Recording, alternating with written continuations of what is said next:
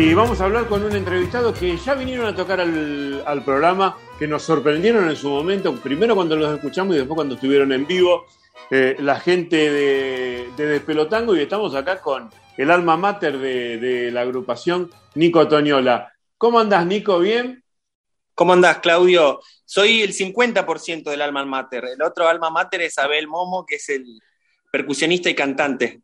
Perfecto, este, le, mandamos, le mandamos un abrazo grande que el año pasado ya, cuando hicimos la nota que estaban en el interior en del Córdoba país. En Córdoba. Córdoba, sí. Por supuesto. Así que bueno, con nuevo video y seguramente con eh, ya con un posible recorrido todo este 22, ¿no? Sí, este primer video es eh, uno de los tres capítulos de, este nuevo disco que estamos lanzando ahora en la semana que viene, que se llama La Resistencia del Abrazo es el segundo disco de Despelotango y bueno, lo presentamos en el, Teatro Catalina Sur o el Galpón de Catalina Sur, que es en el barrio de La Boca, eh, el, viernes 11 de marzo a las 22 horas.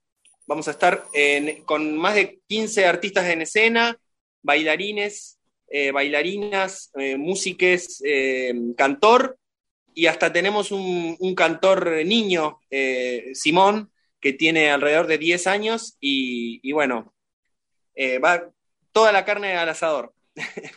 Perfecto. Vos sabés que, eh, bueno, ya están eh, instalados en este, en este microclima que tiene que ver con el microclima tanguero y por la radio, por las presentaciones que, que han hecho y por la recorrida que han hecho también por el interior del país.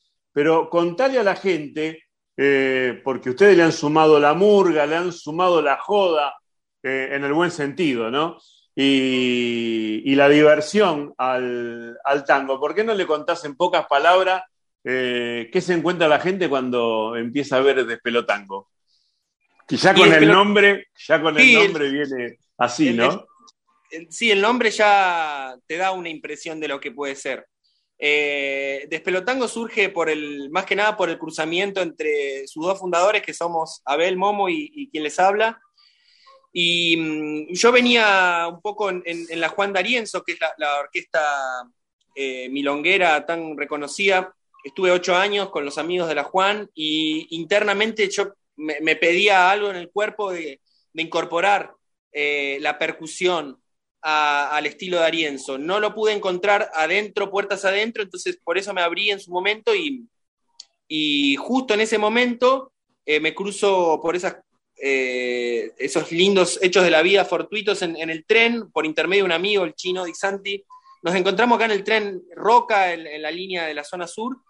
Nos pusimos a hablar y bueno, pegamos onda y él venía un poco también con la necesidad de eh, eh, ahondar más en el tango. Él viene de la, de la, pata esta villoldera, de todo esta, este sector dentro del microclima del tango, como decís vos, que se dedica mucho a estudiar eh, a Villoldo, que es un personaje fundamental del tango y que reconozco que en la, mayor parte de, nuestro ambiente no, está tan explorado el mundo Villoldo y la verdad que a través de Abel yo descubrí todo un mundo que, del cual aún sigo aprendiendo y el, tango tiene eso, ¿no? Es un mundo infinito.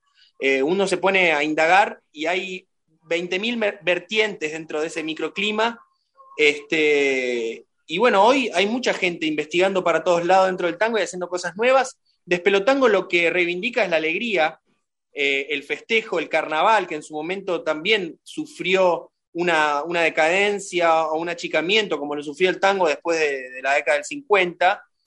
Mm, y, nosotros reivindicamos eh, básicamente el carnaval rioplatense, eh, que tan ligado está al tango, y tan poco sabemos de eso realmente eh, así que bueno, Despelotango viene a eso, a, reivindicar la alegría y como este segundo disco lo anuncia, eh, reivindicamos la resistencia del abrazo, que el abrazo básicamente es el símbolo humano más lindo que tiene el tango.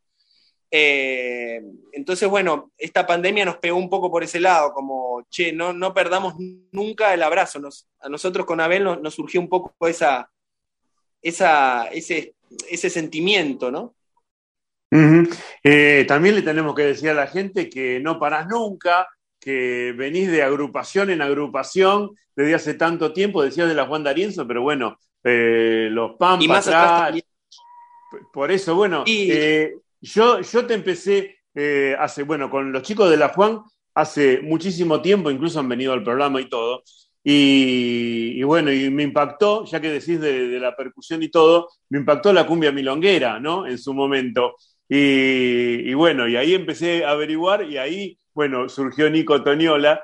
Y, bueno, eh, la verdad que uno se pregunta muchas veces que hace un tiempito parecía que el tango, estaba apagado y hoy por hoy se ve que ha resurgido muchísimo, pese a la pandemia y a todo, a todo lo que ha pasado, ¿no?